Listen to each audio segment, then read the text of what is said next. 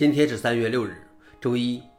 本期是银河观察第九百三十二期，我是主持人银河老王。今天的观察如下：第一条，走出混乱，Rust 的项目公布新的治理结构。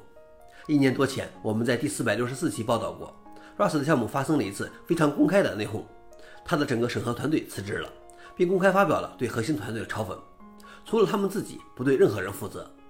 这件事之后，该项目内部普遍认为需要建立一个更好的正式治理结构，以消除其中的一些模糊和冲突，并有机制来处理这些。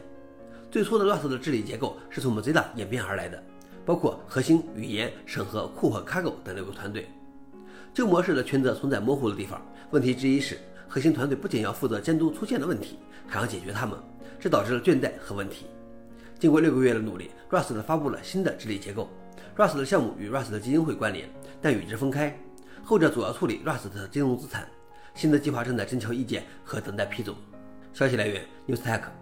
老王点评：说浴火重生有点过分，但是很高兴 Rust 的项目没有倒下去，而是重新制定了新的治理结构。第二条是问客诞生，我觉得这是一个短暂的过渡。鉴于以 ChatGPT 稳定扩散模型等为代表的 AIGC 的流行，著名科技人高飞在 SolidDot 撰文指出。这一次伴随 AIGC 而来的新职业尚未得到广泛认同和关注，英文的称谓也没有统一。他给这种新职业起了一个新名字“问客”，可能是个好名字，因为 ChatGPT 等 AIGC 背后的智能本质上是个黑盒子，所以用户使用者是同等的创新者，所以提问也就是问 AI 才是这些新职业的核心。消息来源：SolidDot。老王点评：我认为确实目前 AI 输出的质量和提问的方式有很大的关联，这一点我赞同高飞先生的看法。不过，AI 按照这种速度发展，将很快能够明白人们真正想要的东西，而不必进行预设前提进行构造提问。目前跛脚的 AI 是一个短暂的过渡阶段。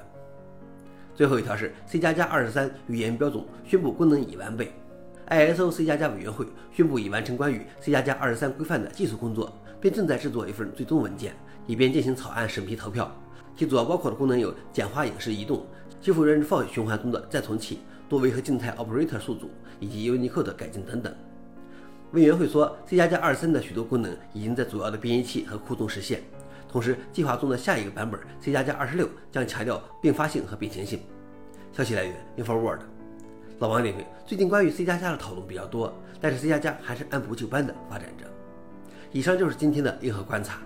想了解视频的详情，请访问随附链接。谢谢大家，我们明天见。